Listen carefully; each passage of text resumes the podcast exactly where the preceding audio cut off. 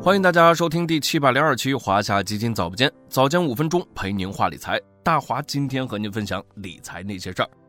早不间的朋友们，今天依然是我来带班。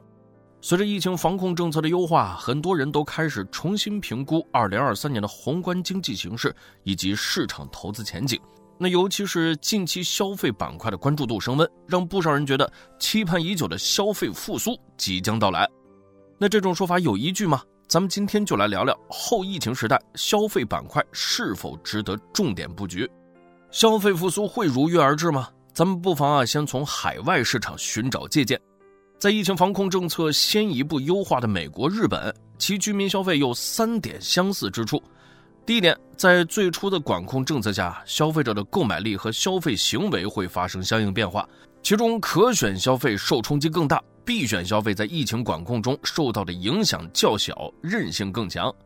那第二点呢，在政策徘徊及逐步放松的初期阶段，由于消费者居家时间较长，对家居环境的要求提高，以家具、家电为代表的家居消费率先恢复。随后，交通、餐饮、鞋服等外出消费也逐步恢复。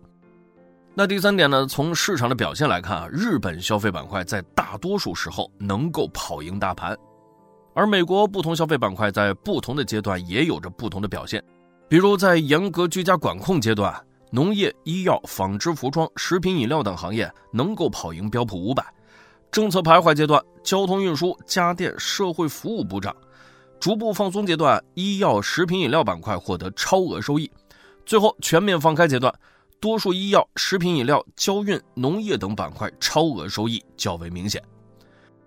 那如果从全面优化后的市场演绎节奏来看啊，多数海外市场的行业轮动也呈现出先是消费、医药板块跑赢市场平均水平，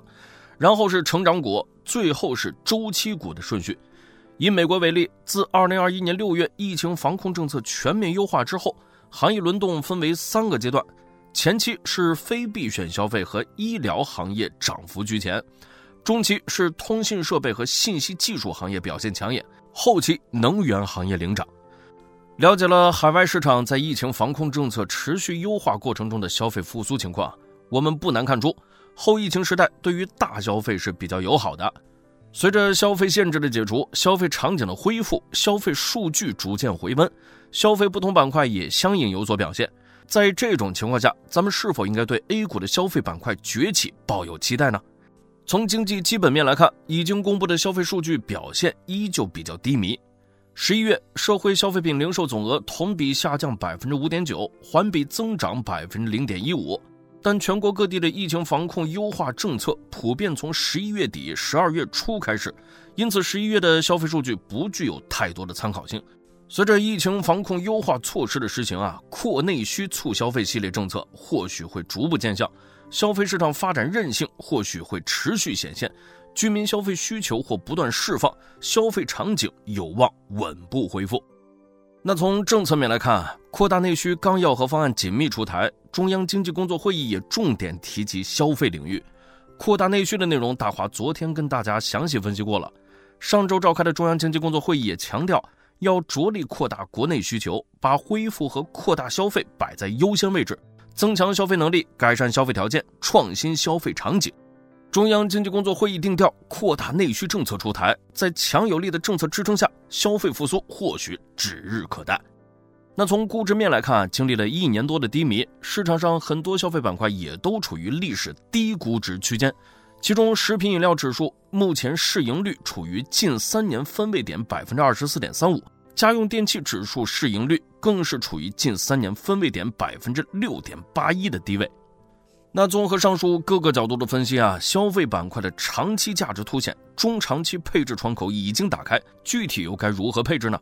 从大类来看，后疫情时代，体育用品、餐饮、户外、旅游出行等可选消费板块可能会表现出更强的韧性和弹性；消费场景在疫情期间受到较大限制的必选消费板块也有望在疫情恢复阶段取得较高速增长，比如高端啤酒与高端乳制品。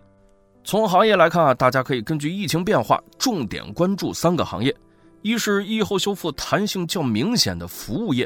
二是根据疫情形势变化，适当增加白酒、消费互联网、运动、食品、美妆等行业的配置；三是阶段性关注粮食安全、地产产业链复苏趋势下的种业和家居板块机会。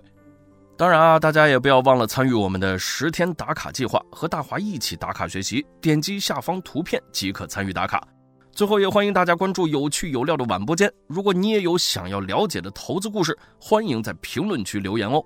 好了，今天的华夏基金早播间到这里就要结束了，感谢您的收听，我们下期再见。